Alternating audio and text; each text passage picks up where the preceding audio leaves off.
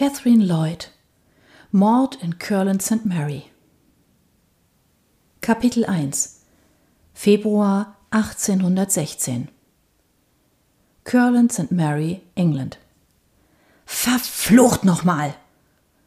Der Ruf einer Schleiereule riss Major Robert Curland aus seinem unruhigen Halbschlaf.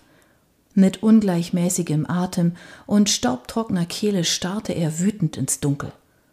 Sobald er wieder auf den eigenen Beinen gehen konnte, würde er mit seinem Gewehr in den Wald ziehen und die Kreaturen der Nacht dafür büßen lassen, dass sie ihm jetzt schon seit Monaten den Schlaf raubten.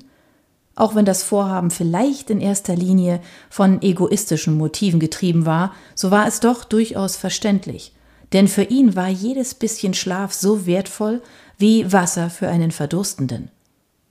Er setzte sich beschwerlich im Bett auf und lehnte sich gegen die unzähligen Kissen hinter sich. Neben dem vertrauten, ziehenden Schmerz seines gebrochenen Beins war jetzt auch ein neues, hämmerndes Pochen in seinem Kopf aufgeflammt. Unglücklicherweise hatte er seinen Diener angewiesen, die Vorhänge geöffnet zu lassen, so dass sein Zimmer jetzt wie die Landschaft vor den Fenstern von fahlem Mondlicht erhellt wurde. Sein Blick wanderte zu der schwarzen Flasche Laudanum, und dem Wasserglas auf dem Nachttisch. Er könnte sich einfach eine Dosis davon gönnen, zurück ins warme Bett sinken und sich vom Schlaf übermannen lassen. Eine verlockende Aussicht. Doch entgegen dem Rat seines Leibarztes ging Robert sparsam mit dem Opiat um. Die verführerische Flüssigkeit dämpfte seine Sinne und machte ihn vergesslich, zu jemandem, der einfach nicht er selbst war. Entschlossen widmete er sich stattdessen dem akuten Problem. Ohne die Vorhänge zu schließen, würde er niemals wieder einschlafen können. Die alte Uhr auf dem Kaminsims schlug ächzend zwei. Natürlich konnte er auch die Glocke neben dem Bett läuten, und schon würde Bookman herbeieilen, aber es erschien Robert falsch, den Schlaf eines anderen Mannes für den eigenen zu stören. Er würde sich selbst des Problems annehmen müssen. Robert schlug die Bettdecke zurück und inspizierte sein bandagiertes und geschientes linkes Bein. Wäre er ein Pferd gewesen, hätte man ihn für eine solche Verletzung einfach erschossen. Doch bei ihm hatte man in mühevoller Kleinarbeit versucht, die zertrümmerten Knochen wieder zu richten. Manchmal war ihm in den letzten qualvollen Monaten der Gedanke gekommen, dass die andere Lösung vielleicht besser gewesen wäre. Selbst nach all dieser Zeit war sein Bein noch immer recht nutzlos. Mit etwas Kraft aus dem Oberkörper gelang ihm eine halbe Drehung, so dass er beide Füße auf den Boden setzen konnte. Selbst eine so geringe Anstrengung ließ ihn in Schweiß ausbrechen und er stieß einige Flüche aus, die selbst die niedersten Fußsoldaten unter seinem Kommando hätten erröten lassen. Er stützte sich auf die Kommode neben dem Bett und richtete sich auf. Bei jeder Bewegung musste er sicher gehen, dass er nicht zu viel Gewicht auf seine linke Seite verlagerte. Bis zu den Fenstern war es nicht sonderlich weit und es gab auf dem Weg viele Möbel, an denen er sich abstützen konnte. Ein Teil von ihm war angewidert von dem Anblick, den er wohl bei dem Versuch abgeben würde, seinen verwundeten Körper durch den Raum zu schleppen. Doch der restliche Teil von ihm weigerte sich stur aufzugeben – wenn er einfach tatenlos im Bett lag, befürchtete er, dass er niemals wieder aufstehen würde. Er wankte von der Kommode zum Ohrensessel neben dem Kamin und ließ sich in das Polster sinken. Hier verweilte er einen Moment, bis er wieder zu Atem kam und seine Entschlossenheit zurückkehrte. Von diesem Platz aus erblickte er durch die Fenster die Umrisse der normannischen Kirche, die sich vor dem schwarzen Nachthimmel abzeichneten. Der klobige Bau stand zwischen seinem Anwesen und dem Dorfzentrum. Seitlich von Curland Hall führte ein Weg direkt zur Kirche, in der seine Familie seit Generationen zur Sonntagspredigt dieselbe Bank zu besetzen pflegte. Nicht, dass er noch an Gott glaubte, aber es galt, den Anschein zu wahren.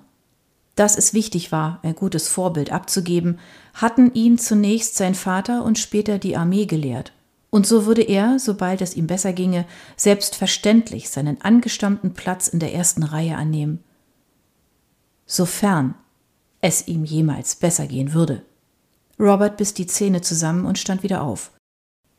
Den Blick hielt er auf die Erkerfenster fokussiert.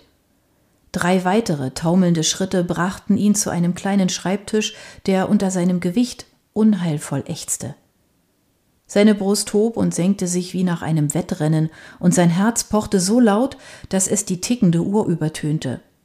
Für einen kurzen Augenblick schob sich ein Schatten vor den Vollmond. Robert erkannte sofort den allzu vertrauten Umriss einer der verhassten Eulen. Er schätzte die verbleibende Distanz bis zu den schweren, seidenbestickten Vorhängen ab. Konnte er vielleicht schon eine der Vorhänge schließen, wenn er sich ein wenig nach vorn lehnte?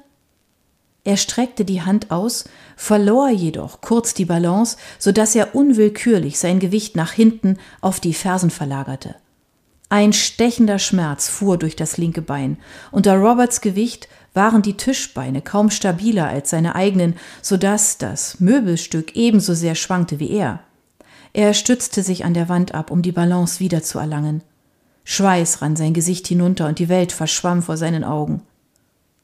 Er konzentrierte sich auf den beruhigenden Anblick der vertrauten Kirche, bis sein Atem sich verlangsamt hatte.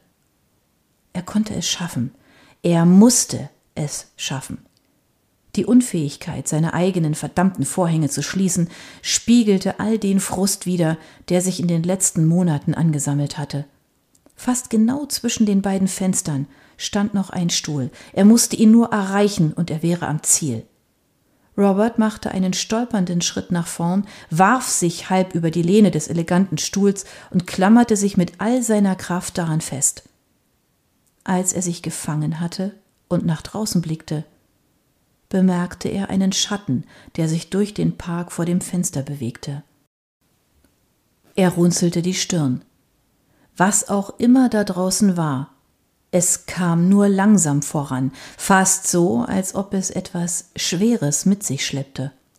Robert kniff die Augen zusammen. Erst jetzt erkannte er, dass es kein Tier war, das er beobachtete, sondern einen Mensch.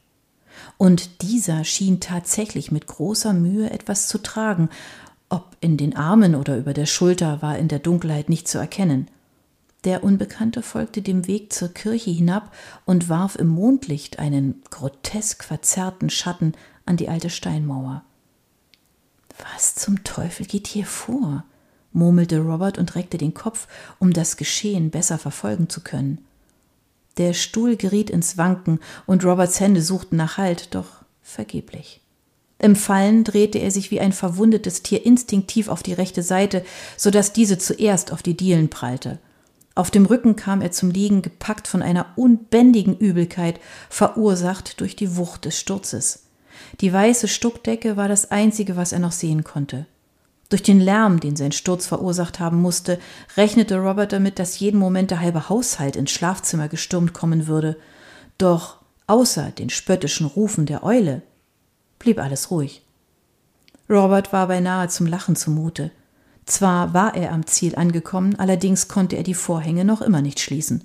Obendrein sah es so aus, als wäre er dazu verdammt, eine ordentlich unbequeme Nacht auf dem Fußboden zu verbringen. So viel zum stattlichen Major. Er vergrub sein Gesicht in der Armbeuge. Das letzte Mal hatte er mit sieben geweint, als man ihn ins Internat geschickt hatte. Zur Hölle mit seiner Würde. Dann würde er eben zurück ins Bett kriechen.